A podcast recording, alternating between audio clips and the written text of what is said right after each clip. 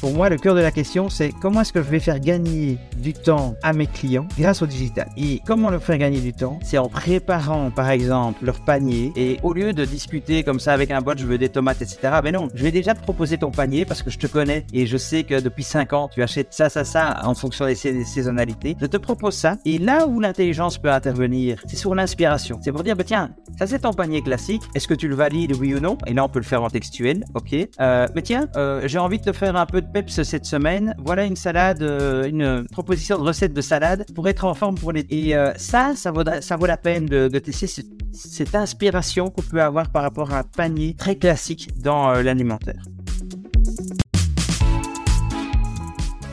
Bienvenue sur Marketing Stories, le rendez-vous des experts du marketing. Je suis Thibaut Renouf, CEO chez Partout. À chaque épisode, je serai accompagné d'un acteur du marketing qui nous racontera sa marketing story. Entre retour d'expérience, anecdotes de parcours, tips et méthodes actionnables, nos invités vous révèlent tous les secrets de leur stratégie marketing, leurs doutes et leurs réflexions sur des thématiques autant métier que développement personnel. Juste avant de vous laisser avec notre invité du jour, n'oubliez pas que vous pouvez vous abonner et nous laisser un avis sur votre plateforme d'écoute. Et si l'envie vous prend, n'hésitez pas à partager cet épisode avec vos collègues. Bon épisode Bonjour à tous, alors aujourd'hui pour un nouvel épisode de Marketing Stories, je suis avec Jean-Philippe Bleureau, qui est Head of Digital et E-Commerce Project chez Carrefour Belgique. Bonjour Jean-Philippe. Bonjour, bonjour à tous. Euh, et aujourd'hui, je suis heureux d'être parmi vous pour me partager mes expériences. Merci beaucoup. Euh, ce que je vais faire, c'est que je vais poser euh, la question que je pose à tous les invités que je reçois dans le podcast. Est-ce que tu peux te présenter? Qui es-tu, Jean-Philippe? Ouais, en quelques mots, donc moi j'ai fait une école de commerce et, et puis j'ai fait quelques grands groupes. J'ai fait notamment la, transformation digitale de Edenred, Ticket Restaurant. Euh, où j'étais programme manager pendant 7 ans. Donc, on est passé du, ticket papier à la carte et même au paiement euh, par, euh, par mobile. Et donc, ça, c'était une, très grosse expérience que j'ai eue. Puis, je suis arrivé chez Carrefour en 2017.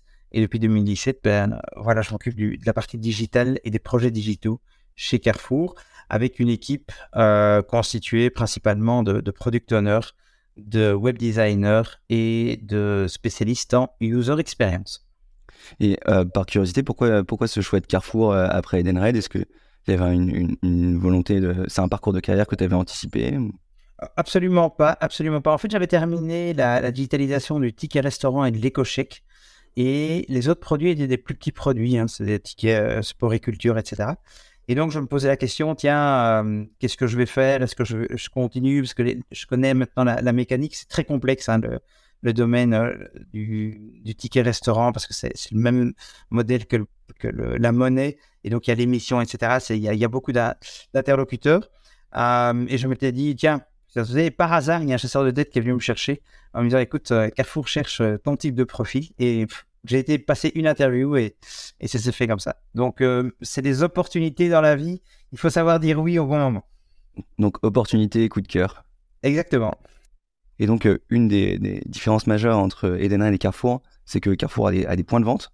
Donc, euh, j'imagine que le marketing local est, une des priorités. Est-ce que tu peux nous en dire un peu plus sur cet aspect du marketing euh, propre aux retailers oui, c'est primordial. Le marketing local est primordial pour, pour nos magasins, pour nos franchisés. On a énormément de, franchisés en Belgique. Et donc, on doit accompagner ces franchisés, nos magasins propres, dans ce marketing local parce que évidemment nos clients sont des clients locaux.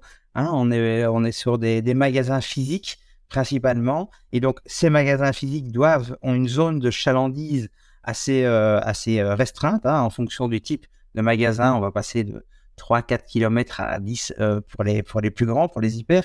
et il est primordial d'avoir un marketing localisé pour pouvoir faire venir ses clients qui sont dans notre zone de, de chalandise vers le magasin, créer les meilleurs call to action pour les faire revenir de plus en plus souvent.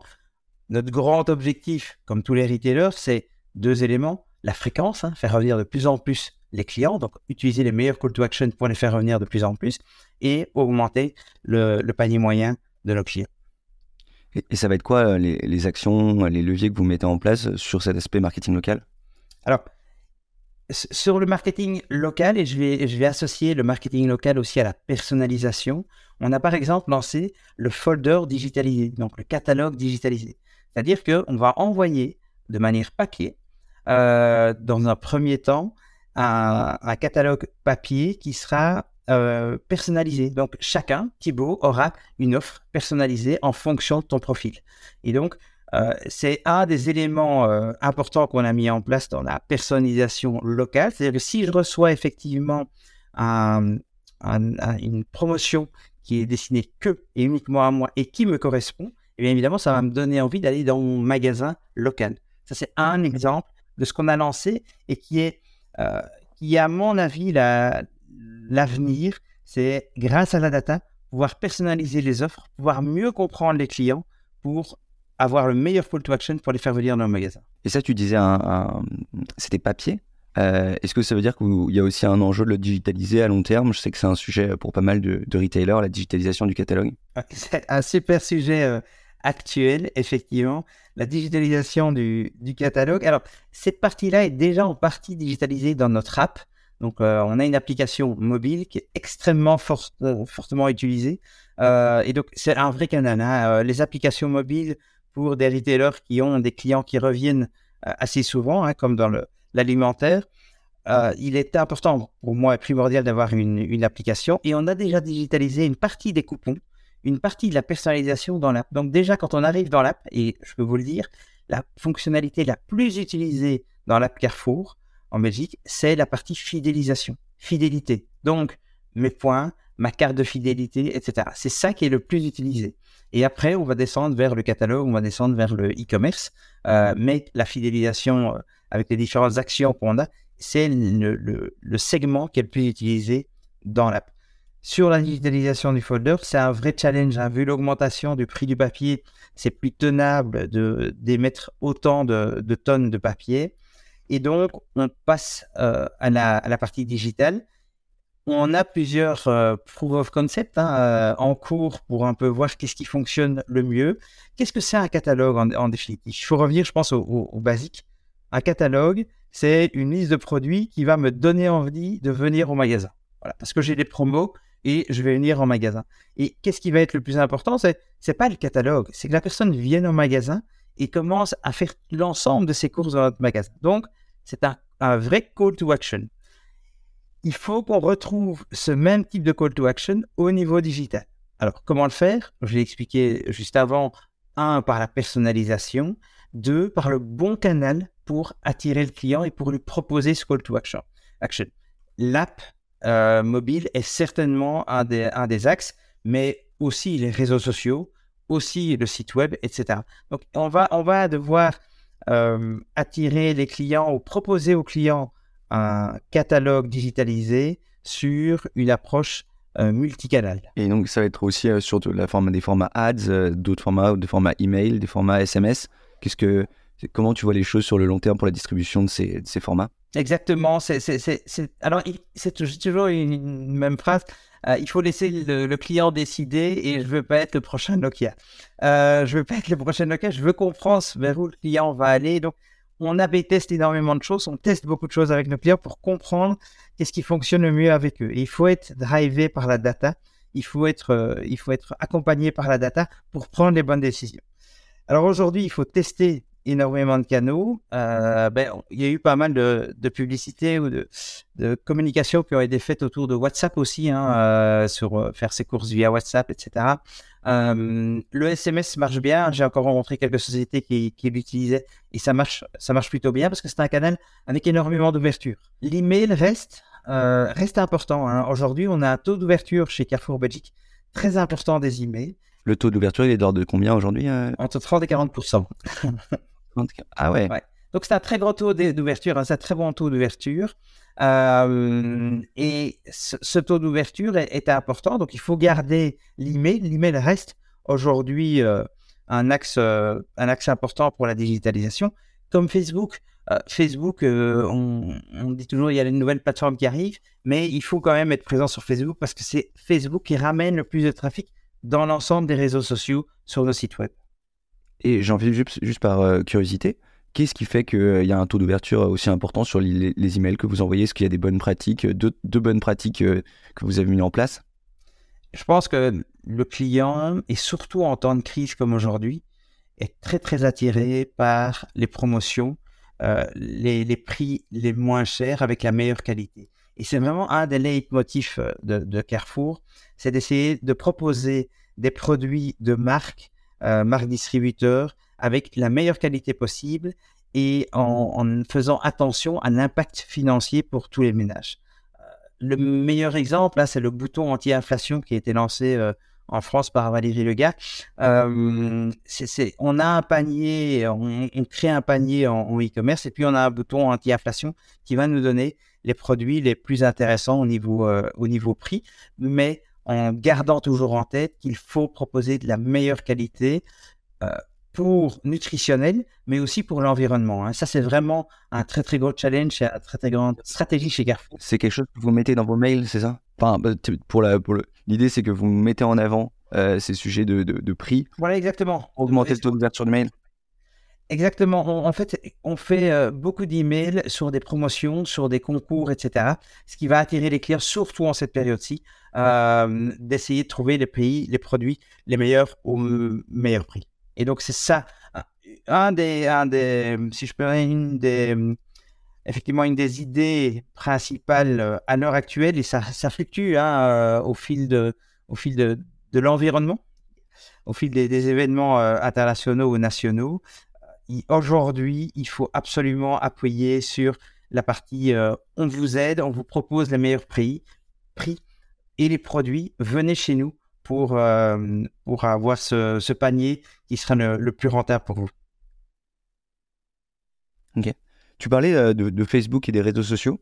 Euh, quel est le rôle des magasins dans, dans, cet aspect de communication sur les réseaux sociaux? Parce que c'est vraiment, moi je vois beaucoup de retailers, hein, il y a un peu un besoin de collaboration entre le central et le local. Est-ce que c'est le cas chez, Carrefour Belgique sur cette question de Facebook et des autres réseaux? Super sujet, Thibaut, euh, qui me passionne absolument. Euh, je vais vous faire une première remarque. Euh, lorsqu'on fait un post, quel que soit le réseau, Facebook, Instagram, même Google, hein, sur la fiche, fiche d'établissement, on peut faire aussi des posts. Lorsqu'on fait un post depuis le, le siège, je peux vous le dire, et vous pouvez aller contrôler les pages Facebook des magasins en France ou en Belgique il n'y a strictement aucun engagement. Zéro engagement. C'est-à-dire qu'il n'y a personne qui like, personne qui commente et personne qui partage ces posts-là. Dès que quelqu'un dans le magasin fait une photo humaine avec prise par lui, avec un collaborateur, etc., qui va expliquer la même chose, hein, par exemple une promotion, à ce moment-là, on va avoir de l'engagement de la communauté.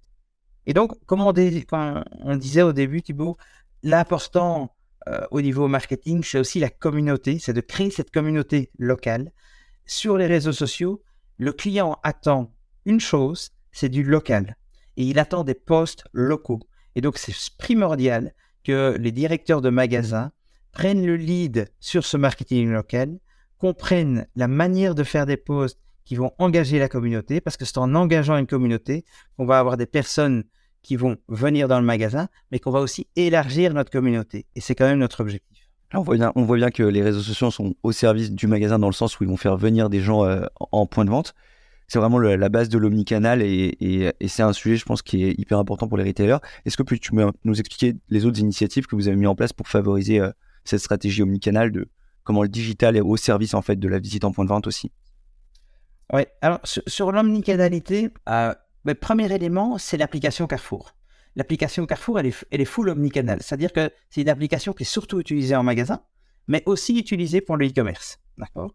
Donc, on peut l'utiliser dans n'importe quel magasin, n'importe quelle franchise, euh, n'importe quel, n'importe quel magasin euh, intégré, et aussi pour le e-commerce, qui est euh, un, canal supplémentaire. Et ça, c'est un, des premiers éléments qu'on a mis en place et qui est extrêmement utilisé. On a aujourd'hui plus d'un million de euh, de download de l'application mobile et à une visite par semaine extrêmement importante de nos clients fidèles. Ça, c'est vraiment, ça devient le canal préférentiel, omnicanal de, euh, de nos clients. Et par curiosité, l'application mobile, c'est quelque chose qu'on voit beaucoup euh, dans la food, mais est-ce que tu vois d'autres acteurs Enfin, typiquement, toi, tu as beaucoup d'applications type Carrefour type euh, Leroy Merlin Est-ce que Castorama a une application ou c'est vraiment spécifique pour la food, tu penses? Je, pense que pour la food, comme c'est super important de l'avoir, parce qu'en fait, la récurrence est très très importante. Hein. On, peut remarquer qu'en général, on va faire nos courses deux, trois fois par mois euh, en magasin. Et donc, si on veut avoir les promos dont on parlait tout à l'heure, hein, sur, euh, comment attirer des clients localement, comment digitaliser le folder, etc., il faut avoir ce canal préférentiel. Et l'app est vraiment un canal préférentiel. Et si on propose des choses simples, mais par exemple, la carte de fidélité, simplement le QR code de la carte, le, le code pas un QR code, mais le, code de la carte de fidélité dans l'app et qu'on a juste à ouvrir l'app pour la montrer à la caisse et avoir nos promotions, ça va aider sur l'ouverture, etc. Ça va aider sur la, communication qu'on va avoir avec nos clients euh, via cette app. Donc, je crois que le food, effectivement, est un des secteurs spécifiques euh, où ça va être extrêmement utilisé dû à la récurrence en fait des clients. Euh, je vais moins souvent dans mon bricot, je vais moins souvent acheter des meubles que je vais chercher, je vais acheter de l'alimentaire. Et donc, c'est cette fréquence qui, en fait, impose au retailer food d'avoir une app. Ok. C'est-à-dire que vous, vous donnez vraiment des, des, Vous proposez des apps, euh, vous êtes presque une entreprise tech euh, à certains égards. Et euh, moi, ça me fait penser un peu tous les, sujets. vu que vous faites de plus en plus d'e-commerce, ça fait que par rapport à des Deliveroo, des Uber Eats, il y a un peu cette ambivalence. Vous êtes à la fois partenaire des, des apps qui vous livrent, mais en même temps, vous avez votre propre app. C'est quoi un peu cette, ce, rapport que vous avez avec les autres géants de la tech euh, qui font de la livraison notamment? Alors, c'est excellente question de tout euh, Thibaut. Euh, alors, aujourd'hui, on a effectivement nos propres, euh, nos, propres services, les, les, services de Carrefour. Hein. et pour donner l'exemple de Deliveroo Uber Eats, donc là, on est sur de la livraison et nous avons nos propres systèmes de livraison. On peut faire du pick-up, hein, donc on peut aller en magasin faire du drive, aller chercher ses courses. On peut se faire livrer à domicile et on a aussi un service de livraison en deux heures euh, par euh, moyen écologique. Ça, c'est notre écosystème à Carrefour. Aujourd'hui, les pure players qui sont sur le marché comme Deliveroo, euh, Uber Eats, sont un potentiel de clients spécifiques qu'il ne faut pas louper. Et, à qui il faut rendre les services qu'ils demandent. Et effectivement, comment est-ce qu'on s'accorde sur cette euh, omnicanalité avec des partenaires extérieurs? C'est que euh, aujourd'hui, on a des partenariats avec ces grands, ces pure players de la livraison, parce qu'ils s'adressent à, une, un secteur spécifique de clientèle qui n'est pas tout à fait le même que le nôtre. C'est des gens qui ont besoin de beaucoup moins de produits très très rapidement, euh, alors que classiquement, c'était pas euh, notre, euh, nos clients. Et donc, ils nous ouvrent en fait de nouvelles portes. Maintenant, la manière de communiquer pour montrer les différents services et mettre en avant les, les pure players et nous, c'est un vrai challenge. c'est en, en, expliquant, pour moi, c'est en expliquant aux clients ou en demandant aux clients quelles sont ses attentes. Est-ce que j'ai envie de me faire livrer en 20 minutes ou est-ce que si je suis le, livré demain, c'est OK pour moi? Et en fonction des attentes du client, eh bien, il choisira le bon canal. Et on va le diriger vers le meilleur canal pour lui. C'est le client qui est au centre de nos attentions. Parce que là, on parle de Uber Eats, Deliveroo, il y a aussi euh, toute la mode de, de, de Gorilla, euh, de, de Getir, euh, de Cajou d'ailleurs. Cajou, c'est Carrefour qui a racheté Cajou. Ouais. Qu'est-ce que tu... En France, en France. Et, la petite histoire sur euh, Gorillaz, par exemple, euh, effectivement, ils ont, eu des levées de fonds très, très importantes et ils étaient très présents sur le marché. Aujourd'hui, ils ont disparu en Belgique. Euh, donc, ils ont arrêté leurs activités parce que c'était pas rentable. Parce que devenir retailer dans le food, c'est vraiment un métier très, très spécifique. Hein. C'est des produits frais qu'il faut gérer, c'est des fournisseurs qu'il faut gérer. C'est pas aussi simple, c'est vraiment beaucoup plus complexe que le non-food, donc le non-alimentaire. Et donc, être retailer, ils se sont rendus compte que euh, avec les législations locales, etc., et faire de la livraison comme ça euh, rapide, c'était pas rentable en fait pour eux. Et est-ce que l'ambition de Carrefour aujourd'hui, c'est potentiellement de prendre cet espace euh, et d'aller faire de la livraison du, frais comme Getir en quick commerce, c'est-à-dire en, direct? Je pense que c'est pour ça qu'en France, ils le font avec Cajou. Euh, effectivement, si c'est une attente du client euh, et si, ça, si les deux parties, euh, c'est du win-win pour les deux parties, certainement qu'il qui, va falloir y aller. En Belgique, on n'a pas du tout cette, cette ambition-là à l'heure actuelle. On a des partenariats avec, avec les grands du domaine et on fait livrer par ces partenariats qui sont actuellement en pleine progression. C'est-à-dire qu'on est en train d'ouvrir de plus en plus de magasins. On était le premier acteur sur le marché à ouvrir autant de magasins et on, a toute une roadmap sur 2023 pour, les ouvrir, pour pouvoir offrir à nos clients finaux un maximum de, services possibles en fonction de leur envie. Donc on a parlé un peu de réseaux sociaux, de Drive to Store, d'Omnicanal. Euh, c'est quoi les autres euh, initiatives que vous avez mis justement dans cette logique Omnicanal? Euh, Qu'est-ce que fait Carrefour de différent par rapport aux autres acteurs Si tu as d'autres choses sur cette partie-là en particulier? On a une complexité chez Carrefour, c'est le, type de format qu'on a. On a trois euh, grands formats différents. Hein. On a les, petits magasins, les, markets qui sont les moyens et les hyper, où il y a une, politique de prix euh, différente. Et euh, une chose intéressante, c'est que quand on a lancé le e-commerce, on s'est dit, ben, tiens, en e-commerce, vu les coûts de e-commerce, parce qu'en fait, qu'est-ce que c'est le e-commerce? C'est un magasin dans lequel on va faire, pour toi Thibault, on va aller chercher tes produits que tu as demandé. Donc, on va faire le picking, hein, aller euh, euh, faire tes courses à ta place et on va te livrer. Mais ces coûts-là, tu ne les accepteras jamais si on faisait payer la vraie valeur parce que ça coûte très très cher de faire le picking à plaisir. Et donc, pour avoir un business model qui fonctionne en e-commerce euh, alimentaire, eh bien, il faut répercuter ces coûts-là quelque part. Et on s'était dit, bah, tiens, on va mettre les, les prix des produits un peu plus chers, ce qui se passe dans tous les domaines du e-commerce eh bien, c'est pas accepté par les clients. Et, euh, ça, ça a été une première, euh, une première réflexion euh, qui, qui, est arrivée par les, les verbatims de nos clients en disant, tiens, comment c'est possible que je vais dans mon hypermarché et que j'ai tous ces produits à ma disposition, mais que quand je vais en ligne, alors que je choisis exactement le même hypermarché, je n'ai pas tous mes produits, les prix ne sont pas les mêmes et je n'ai pas les mêmes promotions. Et donc, on est euh, on, a bien réfléchi sur l'ensemble de ces verbatim, mais c'est la compréhension du client. Le client aujourd'hui, omnicanal, et c'est vraiment une spécificité de l'alimentaire. Ce sont des clients qui vont en magasin et qui vont aussi en e-commerce. Donc, ils utilisent plusieurs services. Il faut cette transversalité, cette cohérence au niveau du catalogue produit, au niveau des prix et au niveau des promotions ce qui est assez complexe pour nous parce qu'on doit aussi euh, trouver une rentabilité euh, dans le e-commerce. Les marges ne sont pas gigantesques et, donc vous faites comment pour répercuter euh, ces, hausses de coûts sur... sur en fait, vous, vous nivelez tout par le haut ou, enfin, Comment ça se passe d'un point de vue financier pour vous alors?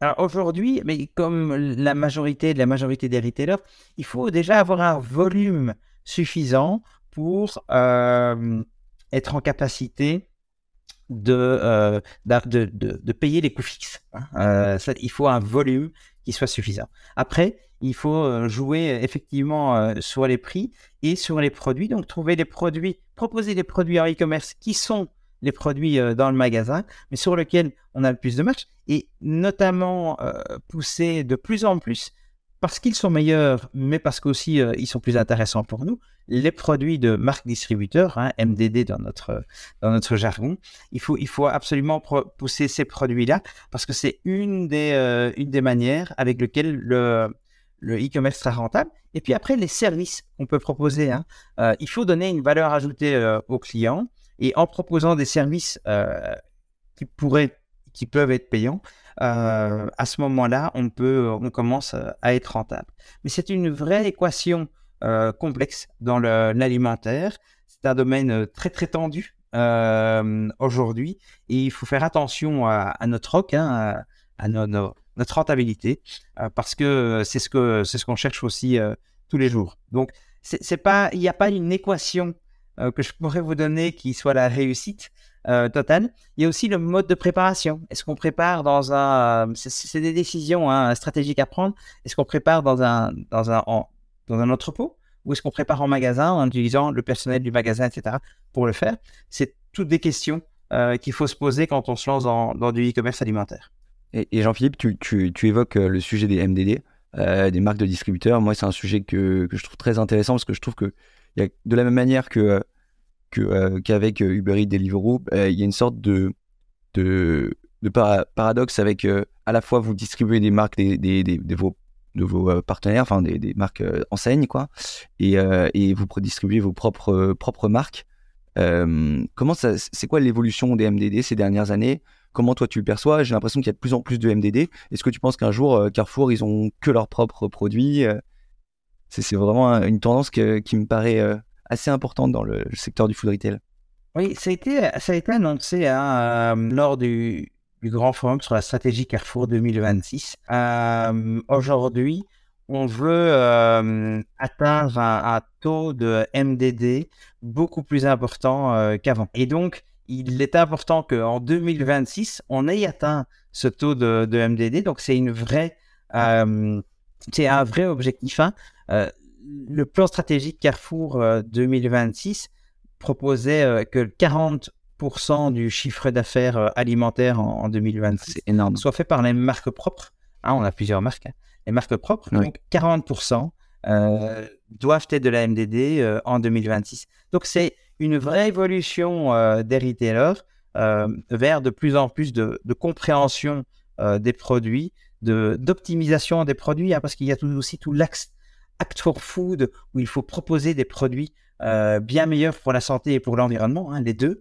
Euh, et c'est ça qu'on essaye d'appliquer dans les produits de marque distributeur. Donc il y a un vrai enjeu euh, économique et environnemental de santé aussi derrière. Hein. Donc ça mixe les deux et ça a un vrai intérêt. Il y a aussi une pression qui est faite sur les fournisseurs. Euh, pour notamment euh, pouvoir euh, soutenir une agriculture durable, etc. Donc avoir tout des une zéro, zéro CO2 émission à terme. Et donc il y a une vraie pression sur les fournisseurs pour qu'ils aident aussi ces grands défis que le monde a aujourd'hui. Et donc si, si, je comprends bien sur, sur le, sujet des MDD, typiquement, un des enjeux, c'est c'est pour Carrefour de, vendre 40% de, de MDD mais ça veut dire que potentiellement le e-commerce va vous permettre de, pousser plus facilement euh, ces produits-là parce que c'est des produits sur lesquels vous margez plus euh, et ça va vous permettre justement de, rentabiliser euh, cet effort qui est fait sur le picking et, la livraison. Oui, notamment, notamment. Effectivement, hein. effectivement, c'est une des idées. De toute façon, on doit, on doit aller vers plus de MDD, donc on poussera plus la MDD sur, sur l'ensemble du e-commerce. Euh, et pour des très bonnes raisons, pour des très bonnes raisons pour les deux parties. Hein. Donc, euh, je crois que c'est de nouveau quelque chose de win-win qui est proposé. Ok. Bon, hyper intéressant comme sujet. J'ai hâte de voir ce qui, ce qui va se passer sur ça. Je pense que ça fait partie, comme le retail média, des grandes tendances euh, qu'on observe, pour, en tout cas pour tous les, les food retailers. c'est bien de, de, parler du, du retail média ou, ou peut-être de la, de la, la valorisation de nos data euh, parce que c'est la contrepartie aussi. Hein. Aujourd'hui, on se rend compte qu'on a un nouveau métier qui est le, la, revente de la data ou l'utilisation de nos data euh, avec, euh, avec nos fournisseurs. Hein. C'est la société Lynx qui, est, qui est chez Carrefour qui s'occupe de ça. Et donc, c'est comment est-ce qu'on valorise notre data, parce qu'on a énormément de data, pour comprendre mieux les clients et pour aider nos fournisseurs à mieux proposer leurs produits à proposer de meilleurs produits, etc.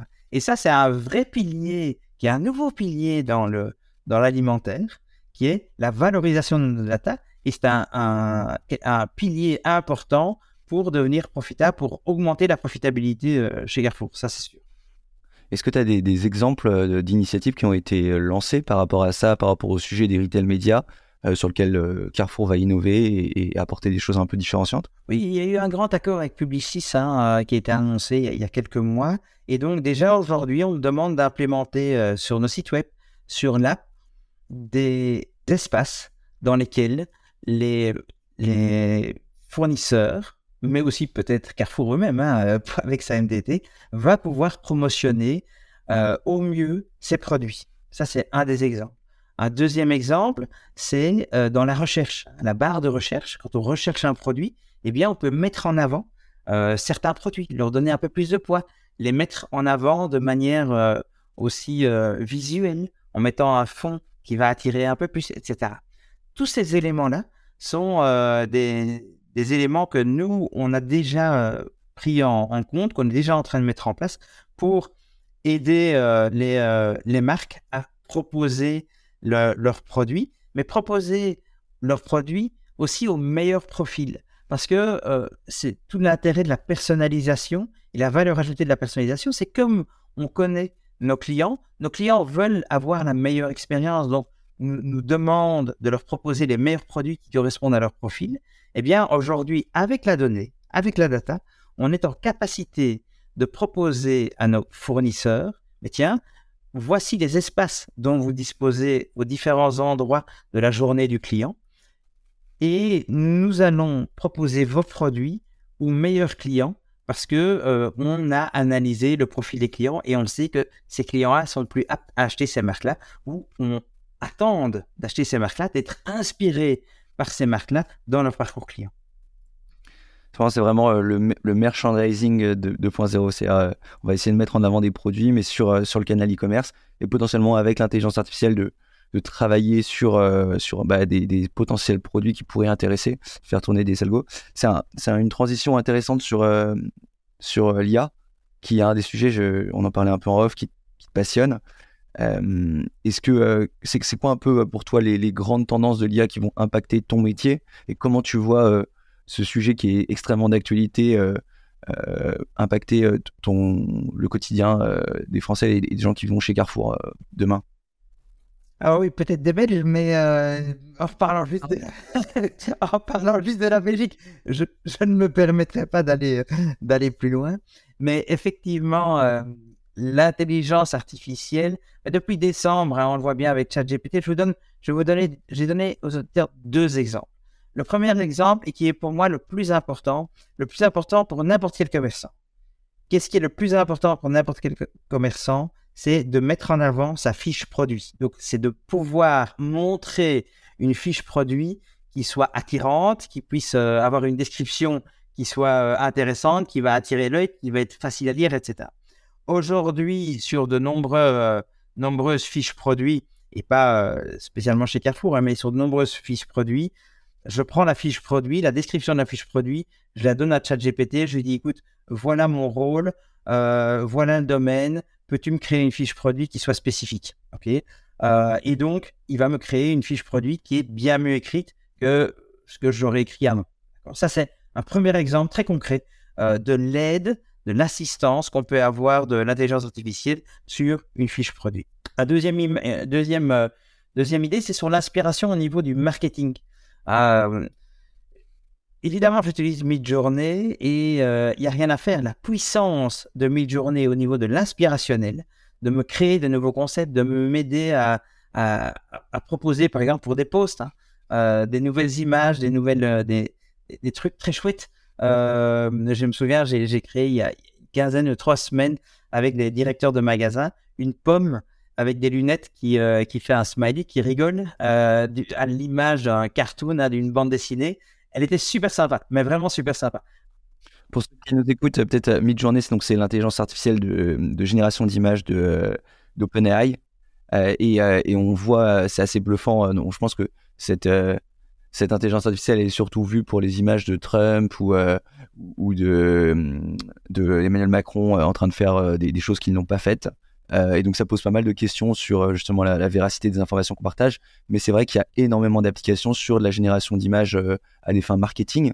donc là il y a cet exemple que tu donnes, mais est-ce que vous avez déjà entamé des réflexions sur des, cas où vous allez générer des images, par exemple sur des produits ou des choses comme ça, ou c'est pour l'instant plus voilà des, tests et, des réflexions? Non, aujourd'hui, c'est à l'état de, de, réflexion et de test. Donc, en plus, sur les images produits, euh, c'est plus complexe. Alors, on pourrait peut-être les optimiser, hein, optimiser la qualité de l'image, etc. Grâce à l'intelligence artificielle, ça, pourquoi pas. Mais on ne peut pas lui demander d'inventer un packaging, etc. ça, mais ça, c'est plus en amont hein, du, du, produit, ça peut-être. Mais sur un produit qui est déjà fini, qui est déjà là, on doit être ultra réaliste. Hein. Aujourd'hui, on veut acheter quelque chose de, très réaliste et qui correspond à la réalité. On peut l'optimiser, mais aujourd'hui, il existait déjà auparavant des Photoshop, etc., pour optimiser la qualité on pourrait l'optimiser aujourd'hui en parlant avec l'intelligence artificielle, donc de manière un peu plus simple et moins technique qu'avant pour optimiser les images qu'on a déjà aujourd'hui. Mais aujourd'hui, moi, je suis surtout sur de l'inspirationnel, euh, sur euh, essayer de, sur de l'assistance euh, pour rédiger documents. J'ai aussi des, dans mon équipe des, web designers et les web designers ont deux écrans aujourd'hui. Ils ont un écran pour générer du code automatiquement de bonne qualité et après eux ils l'intègrent et ils contrôlent si, le code est, bien fait. Mais ça c'est une vraie aide, c'est un vrai assistant euh, qui va aider à optimiser notre travail. Donc il faut toujours quelqu'un pour contrôler ce qui est fait, etc. Parce que chacun est spécifique et donc l'intelligence artificielle ne va pas euh, du jour au lendemain connaître toutes les spécificités d'une société ou du code qui a, déjà été créé, mais il va aider là-dessus. Et sur le sujet de, euh, des garde-fous à mettre en place, hein, il y a cette semaine-ci une, euh, quelques grands dirigeants qui ont lancé, qui ont lancé une l'idée d'avoir quelque chose au niveau international pour gérer l'intelligence artificielle comme on le fait pour le nucléaire, etc. je suis tout à fait convaincu qu'il faut aller dans ce sens-là. Parce qu'aujourd'hui, la puissance qui est développée, qu'on peut voir et qu'on peut apercevoir euh, dans les mois à venir de l'intelligence artificielle, peut faire très très peur. Et donc, je pense qu'il faut effectivement euh, avoir euh, une autorité qui puisse juguler ça. Vers où va-t-on aller? On voit qu'il y a de plus en plus aussi de hacking, etc., hein, qui sont générés par l'intelligence artificielle, parce qu'il va générer des, pages qui sont tout à fait parfaites au niveau layout. Euh, c'est dangereux aussi. Et donc, il faut sans doute une législation euh, là-dessus au niveau international, parce que c'est international, comme, euh, comme on l'a fait pour le nucléaire. Chez, Partout, on a un des sujets qui, nous, qui nous tient à cœur, c'est l'utilisation de l'intelligence artificielle pour la rédaction de texte, typiquement pour, pour répondre aux avis comme inspiration. bien sûr avec une touche du magasin pour personnaliser. Mais il y a aussi un autre sujet qui, qui je pense, est assez intéressant, c'est le sujet du conversationnel commerce. Euh, ou même ne serait-ce que euh, la recherche conversationnelle, c'est-à-dire euh, interagir avec un bot ou parce qu'il y, a eu toute l'ère des bots. je pense que c'était il y a 5, 7 ans où on se disait c'est la révolution. Je trouve que l'intelligence artificielle remet sur le devant de la scène cet espoir qu'un jour on pourra avoir une discussion et dire voilà, je voudrais des tomates, quel type de tomates voulez-vous, et. Et en fait, on fait son panier comme si on discutait avec quelqu'un. Est-ce que c'est des choses sur lesquelles vous réfléchissez? Comment toi tu vois cette, euh, cette potentielle application? Ça a été lancé euh, en France, cette, euh, cette interaction. Hein. J'ai participé au, au, Proof of Concept en donnant quelques insights, etc. avec les équipes françaises. Aujourd'hui, la voix n'a pas encore été totalement acceptée en Europe. Hein. Aujourd'hui, on voit bien, hein, on, on, dialogue ça avance, hein, ça avance dans la voiture. Etc. Alexa euh, et euh, tout ce qui est Amazon Alexa et les autres euh, sont un peu en perte de vitesse. Mais en, interaction textuelle, tu penses que c'est quelque chose qui peut. Alors, je pense qu'en interaction textuelle, c'est mieux. Mais dans l'alimentaire, je reste convaincu que aujourd'hui, on achète, on rentre dans un magasin, on prend une carte de fidélité dès qu'on a 18, 20 ans.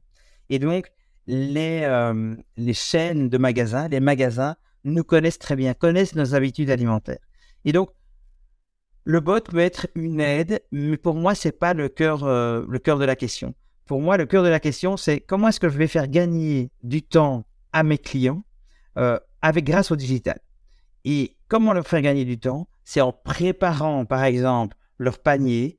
Et au lieu de discuter comme ça avec un bot, je veux des tomates, etc. Ben non, je vais déjà te proposer ton panier parce que je te connais et je sais que depuis 5 ans, tu achètes ça, ça, ça, en fonction des saisonnalités. Je te propose ça.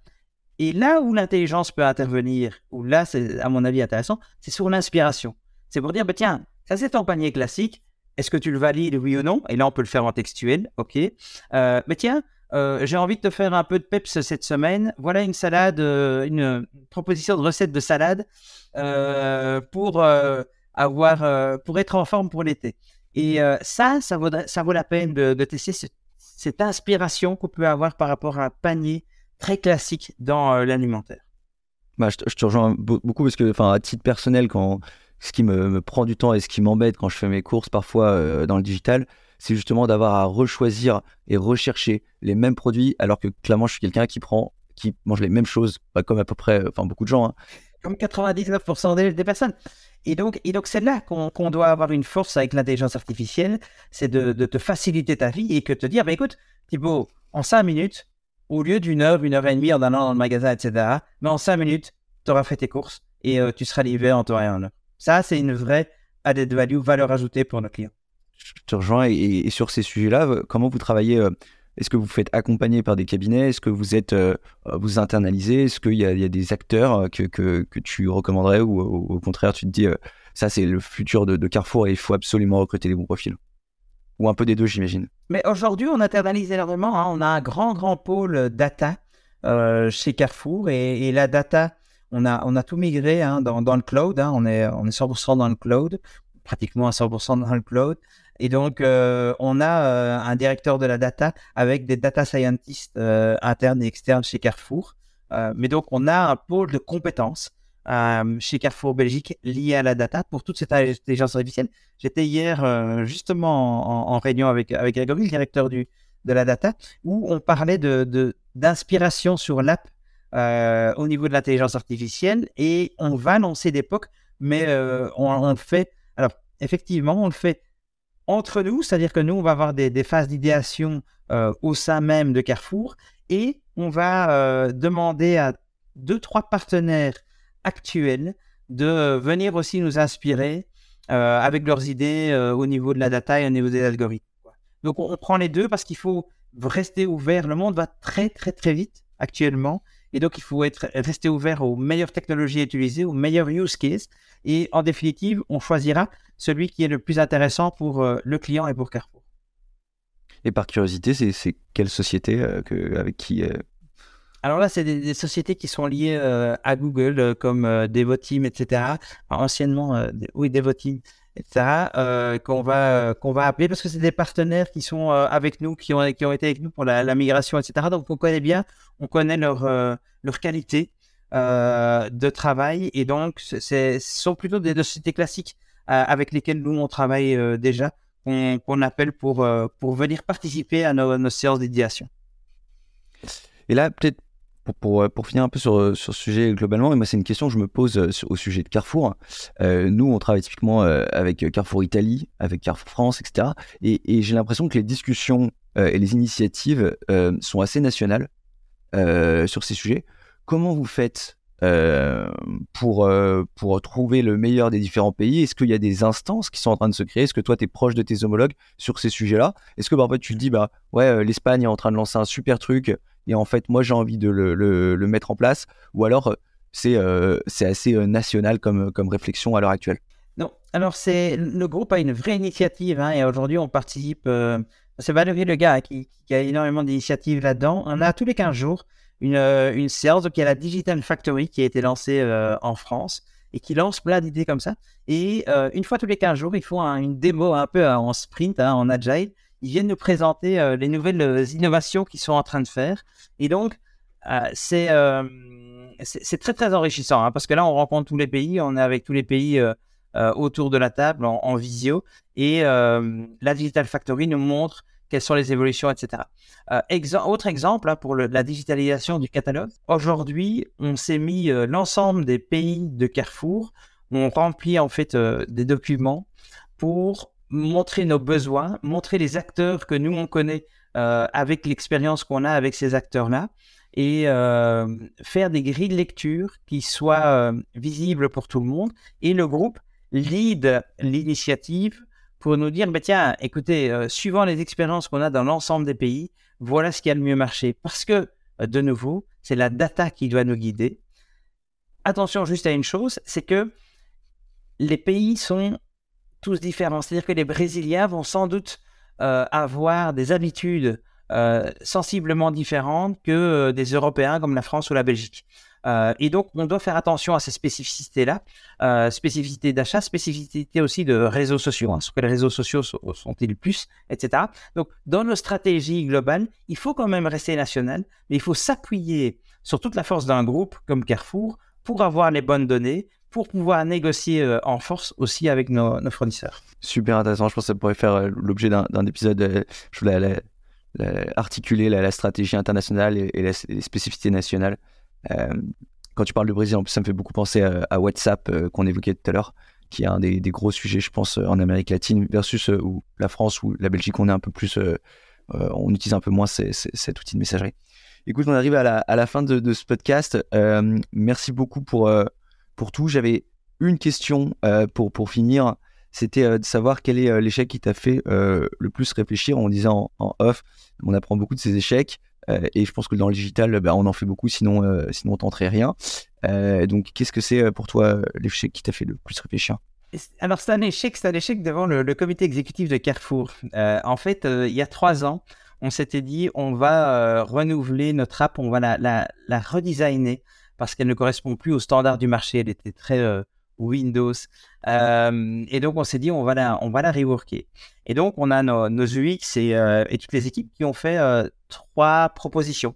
Un, design A, B et C. Et donc, bah, j'ai pris mon bâton de pèlerin, j'ai été voir le, comité exécutif et je dis, ben voilà, ça, ce sont les trois propositions pour l'app. Et le comité a dit, bah, écoutez, nous, on trouve que, ils ont voté, hein, on trouve que la, la A est la mieux conçue, etc. Je dis OK. Et euh, dix minutes après, je suis descendu dans le magasin parce qu'on a un hyper, on avait un hyper, on a changé de siège, mais on avait un hyper euh, en dessous. Et j'ai été voir une dizaine, une quinzaine de clients avec exactement les trois designs sur des devices. Et euh, les clients ont été unanimes, c'était la C la plus facile à utiliser. Et donc, en définitive, euh, ce fut pas facile, mais j'ai dû expliquer que nous allons développer la C parce que c'est le client qui décide en définitive. Et donc, c'était euh, c'était pas une erreur, mais euh, euh, c'était ça m'a appris aussi que c'est le, client qui est au centre de nos préoccupations et qu'il faut toujours lui demander son avis parce que en définitive, c'est lui qui existe. Et depuis qu'on l'a implémenté, on a vu une vraie évolution, une vraie utilisation de l'app. Donc, c'était une vraie réussite.